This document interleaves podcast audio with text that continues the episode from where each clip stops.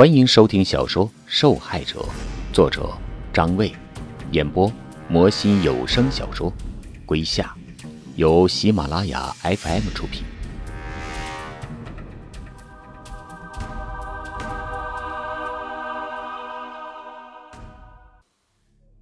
第五十四集，阿忠走后，林寒蹲在操场上，感觉轻飘飘的，就像一切都不是真实的。刘莎刚和他说的时候，他还不敢相信。等到警察拿着王小志的通缉公告，一家家找上门，找到自己家的时候，他才知道，原来仇人一直都在眼前晃着。这一大圈绕的。想当初阿忠要揍小志的时候，他还拦着，想想真是滑稽。到头来，自己无意当中一直在护着那个杀人犯。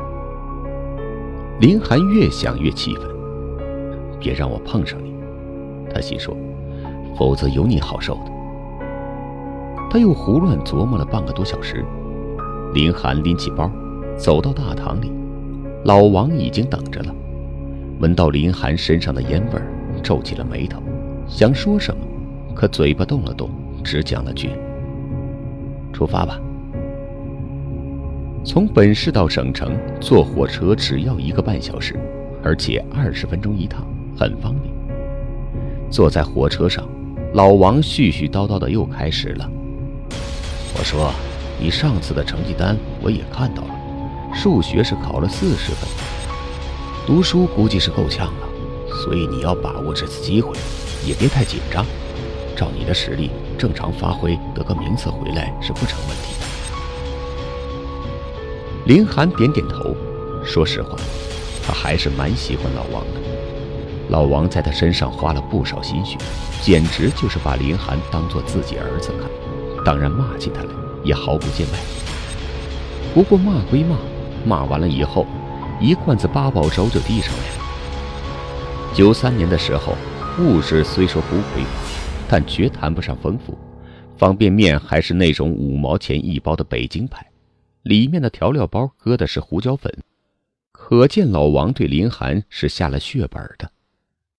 林寒一边喝着粥，一边看着窗外的风景，脑子里却一点也不轻松。苏巧的死，陈建的报复，王小志身在何处？这些问题就像一座座大山压在他的身上。与此相比，即将到来的比赛。反而是最让人感到轻松的。省城的火车站要比本市大几倍。广场中央还竖着伟人的雕像，从气势上一下子就让林寒向往不已。出了站，老王带着他坐了一辆公交车，到了省城师范大学。明天开始的舞蹈比赛就在学校的礼堂举行。他们在学校招待所开了两间房。放好行李，去食堂吃了晚饭，然后就回房了。早点休息啊，明天一早去看场地。老王叮嘱着林海。门刚开一条缝，小智顺势就侧了进去。关上门后，胡晓还特地把耳朵贴在门上听了一会儿，才回到客厅。你怎么现在来？爸爸马上就要回家了。小智弯着腰，喘着粗气，累得说不出话来，喘了好一会儿才抬起头。你想起来了？胡飞问。小智摇摇头。你把你以前画的画再拿给我看看。胡飞愣了一下。什么？就是你说你脑子会经常冒出来的那些稀奇古怪的画面。看到小智严肃的样子，胡飞也紧张了起来。他赶紧从书架上把一沓画取了下来，摊在桌子上。小智匆匆忙忙地搬着，一下子就把狗尾巴少女和头上萦绕着蝴蝶蜜蜂的两张抽了出来。怎么了？小智看看他。你说你还有一幅画没画，因为你觉得不舒服，是不是两个人的？他们的脑袋都被割下来。安到对方的身上了。胡飞吃了一惊：“你怎么知道？”我听火车站一个卖艺的小姑娘说的。什么？她也是听别人说的。什么呀？胡飞彻底被搞糊涂了。满城都在传，说死了四个人，一个被安了狗尾巴，一个脑袋里放了蝴蝶蜜蜂，另两个脑袋被割下来，都跟你脑子里那些莫名其妙的画面一模一样。听完小智的话，胡晓、胡飞两姐妹一下子就傻眼了。刘从言背着手绕着菜场转了一圈，看了看今天蔬菜的价格，猪肉新鲜不新鲜，还听相声似的听了两个泼妇一场别开生面的骂街，顿觉中国语言之丰富和生动。一个刑警队长。沦落到上班时间在菜场闲逛，不得不说是一种讽刺。王小志在东山消失之后，犹如一滴水滴进了大海，顿时又杳无音讯了。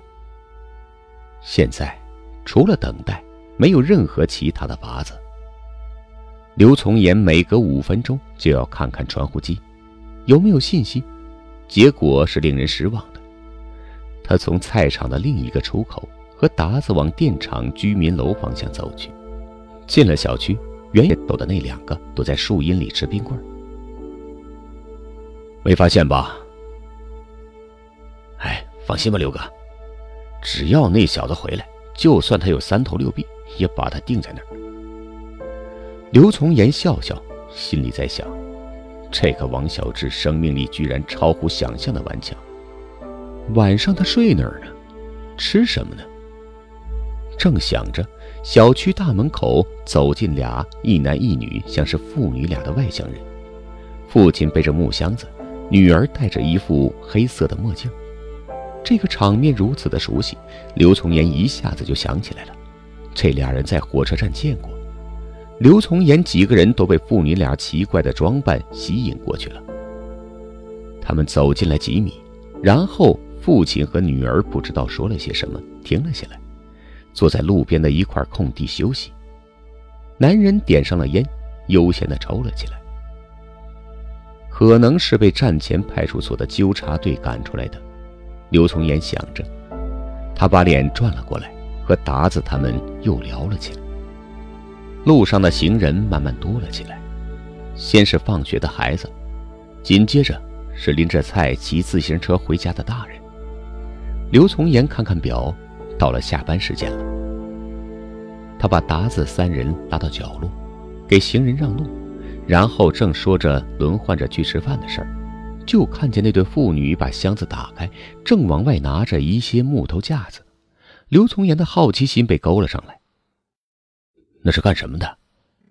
达子瞟了一眼，卖艺的吧？不知道什么玩意儿，怎么把摊儿摆在这儿来了？刘从言拍拍达子的肩膀，两人走上前去。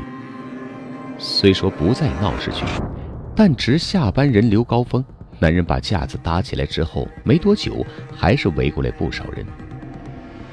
刘从言听着他口中的吆喝，又看着比流沙小不了多少的女孩命悬一线的在挣钱，唏嘘不已。他从口袋里摸出五块钱，让达子递了过去。吵闹声很快把小区里值班的联防队招来了。哎，我说呀，怎么跑这儿摆摊来了？这可是居民区啊，赶紧走吧。联防队的人比火车站纠察客气多了。呃，不摆了，不摆了。男人唯唯诺诺的答应着。就边上坐会儿，坐会儿就走。联防队站在一旁看着他们收拾，周围的人一边闲聊着他们的手艺，一边散去。看着人慢慢离开，男人放下手上的活问联防队：“我看咱们这是有个通缉犯是吧？”刘从言耳朵顿时竖了起来，他没做声，靠近两步，侧耳倾听。什么意思啊？联防队上下打量着男人，问道：“呃，没啥意思，没啥意思。”男人赶忙解释道：“他从屁股口袋掏出一张从墙上扒下来的公告。我就是问问。他指指公告上的照片，这奖金怎么算呢？提供线索就是奖金呗。联防队笑了，心想：这对父女还真是到处想着法子挣钱呢。那有多少啊？呃，五百吧。男人接着问：“不是说三千吗？”三千，三千那是活捉他。怎么着？你能抓住他呀？联防队打趣道：“全城的警察都在找他，你要想挣这钱呢，那可得抓紧了。”嘿嘿嘿。男人也跟着嘿嘿的傻笑，低着头不再问了，不知道在想些什么。您正在收听的是由喜马拉雅 FM 出品的《受害者》。小智啃着从胡小家带出来的饼干，缩在天台的水箱后面，一动不敢动。这个时间段是最危险的，下班的人络绎不绝，马路上、楼梯里到处都是眼睛。对面的窗户内一盏盏灯现在已经亮了起来，厨房冒出了烟。阳台上有人晾着衣服，简直就是被重重包围着。他一抬头，没准儿就会被人发现。可楼下熙熙攘攘的声音还是深深的吸引着小智的好奇心。怎么会那么吵呢？小智想。他喝了一口同样从胡小家带出来的水，心里痒痒的。他歪过脑袋。把头伸出水箱的掩护，这个角落没人看得到的。小智把饼干和水放在一边，匍匐着身子爬到天台的边上。就看一眼，看一眼就好。小智对自己说。他慢慢抬起头，露出眼睛往楼下望去。不远处有一男一女正在用个铡刀架子表演杂技。啊，怎么会是他们？小智认出来了，这不正是给自己包子吃的妇女吗？他们身边围了不少人，而且把注意力都吸引了过去，反而更没有人注意到躲在楼顶上的小智了。小智看了一会儿，没啥兴趣，又慢慢的爬回了水箱后面，顺带看一眼对面的楼墙。他不指望胡小胡飞今天给他发信号，即使有收获，这个时候。他们的爸妈也应该回家了吧？他耐心地坐在水箱后面，等着天黑。过了一会儿，楼下安静了下来，应该是那对父女收摊了。最后一丝阳光很快就要落山下去了。这时，突然传来熟悉的砰砰声，小智顿时紧张了起来。他转过身子，目不转睛地看着天台上的那个小门。果然有人在底下开门。果然有人在底下开门。小门被支起了一个角度，露出了一小截人字梯。一个陌生男人爬了上来，是个男的，穿着蓝色的工作服。小智吓了一跳，赶紧把脑袋缩回来。那个男人爬上来之后，对底下说：“你别上来了，把通梯给我。”我一个人弄弄就可以了。是两个清理水箱的师傅，小智顿时被逼上了绝境，这是他从来没有想过的情况。那师傅接过底下传上来的塑料桶，一步一步朝着水箱走来。小智靠着墙躲在水箱的背面，不敢动，也不敢探头去张望，只能凭耳朵去听。师傅走到水箱边，和小智就近在咫尺。那边传来了钥匙稀里哗啦的声音，应该是从一串中找出了一把，然后是开锁的声音。水箱被打开了，师傅在塑料桶里翻着什么，拿出一块净水用的玩意儿，扑通一声丢进了水箱里。这个工作很简单，紧接着。师傅给水箱上了锁，收拾收拾塑料桶，看样子要走了。哎呀妈！有惊无险呐。小智想，可那边迟迟没了动静。过了一会儿，听见师傅像是在自言自语的说：“诶，怎么漏水了？”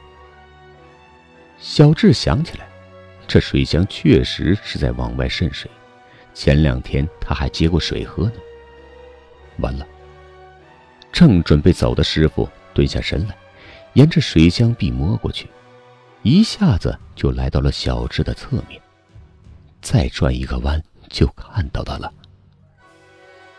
该怎么办呢？小智拳头紧紧的握起来。就在这时，没爬上来的那个底下喊：“你快点儿，球马上要开始了，好像在漏水啊！漏水啊，严重吗？那个严重倒不严重，就是得封一下。那也要等明天了，明天再说吧。你什么工具都没带。”底下的师傅催促着：“嗯，说的也是。”师傅晃晃脑袋，停下了脚步，收拾好东西，转身离开了。真的是好惊险呐！还差半米，他就撞过来了。小智这时候才发现后背已经紧张的湿透了。等着他们下了楼，小智慢慢的摸了起来。天已经完全黑了。小智在天台上睡了一夜，晨光微露就醒了过来。有两只鸽子停在不远处，一边好奇地打量着他，一边咕咕地叫着。小智一转身，他们吓了一跳，几步蹦到天台边上，一下子飞走了。小智像昨天一样坐在水箱边，嚼起了口袋里最后两块饼干，焦急而又无奈地等着时间一分一秒过去。好不容易熬到大伙都去上班了。他再爬出来，选好一个位置，看着对面的墙壁。似乎是为了消减小智的焦急，没等多久，胡晓的信号就出现了。小智知道那是妹妹胡飞有了收获。这个想法也是胡飞琢磨出来的。既然他能够将杀人现场在脑海中重现，那么小智与其在外面乱晃寻找记忆，不如等着胡飞的脑子里再次浮现杀人场面。有了这个线索，小智岂不是更有机会接近真相？他发来信息，说明那些画面又出现了。小智迫不及待地想见到他们，见到他们，离自己洗脱嫌疑就更近了一步。他跑到出口，用力拉着小门上的把手。小门咯噔动了一下，然后就拉不动了。小智换了个角度，仍然没有反应。怎么回事？小智两只手全都把上去，使出吃奶的力气，竟然依旧毫无收获。眼看着谜底就要揭晓了，却出了意外。小智一屁股坐到了地上。天台的出口被昨天的两个师傅锁上了。音乐一停，老王就难掩喜悦之情。他在舞台一侧等着林寒下来，嘴里不停的嘟囔着：“有戏，有戏。”林涵自己的感觉也不错，前面的表现韵律把握的很好，几个关键动作也完成的很出色，而且就之前出场的几个人来看，林涵的基本功显得比他们要扎实的多。老王把林涵拉到边上的座位，看接下来的演出。去少年宫的那个舞蹈老师果然坐在评委席上，而且还是靠中的位置，显然是有一点分量的。有好几次，他转过头来，看见林寒认出了他，还朝他笑笑。林寒心中也就更有把握了。最后几个学生表演完，已经下午四点多钟了。老王带着林寒出了学校的礼堂，天空下起了毛毛细雨。他们回到招待所，林寒以为要走，没想到老王退了房，让他在前厅坐一会儿，自己冒着雨出去了。林寒也不知道他去哪儿，等了一会儿，还没回来。林寒犯烟瘾了，走出招待所，躲在角落里点起了一根烟。要是苏巧知道就好了。每到这个时候，林寒总是会想到的。原本应该高兴的事，却总是附带着这份遗憾。那个该死的王小志，现在不知道被抓到没有。在自己去北京之前，不知道有没有机会听到好消息。要是让我先碰到他，绝不会饶过他。林寒还是抱着这样的想法。雨渐渐大了起来，风也大了起来，路上的行人纷纷撑起了伞。人群中，一个熟悉的身影出现在了林寒的视野，是王老师。他没带伞，手里捧着一包东西，弯腰藏在怀里，防止被雨淋湿。地上滑，老王踉踉跄跄地往前小跑着，缩着身子，像一片树叶在风雨中。他却不是回招待所，而是进了学校的大门。他是要去哪儿呢？听众朋友，本集播讲完毕，感谢您的收听。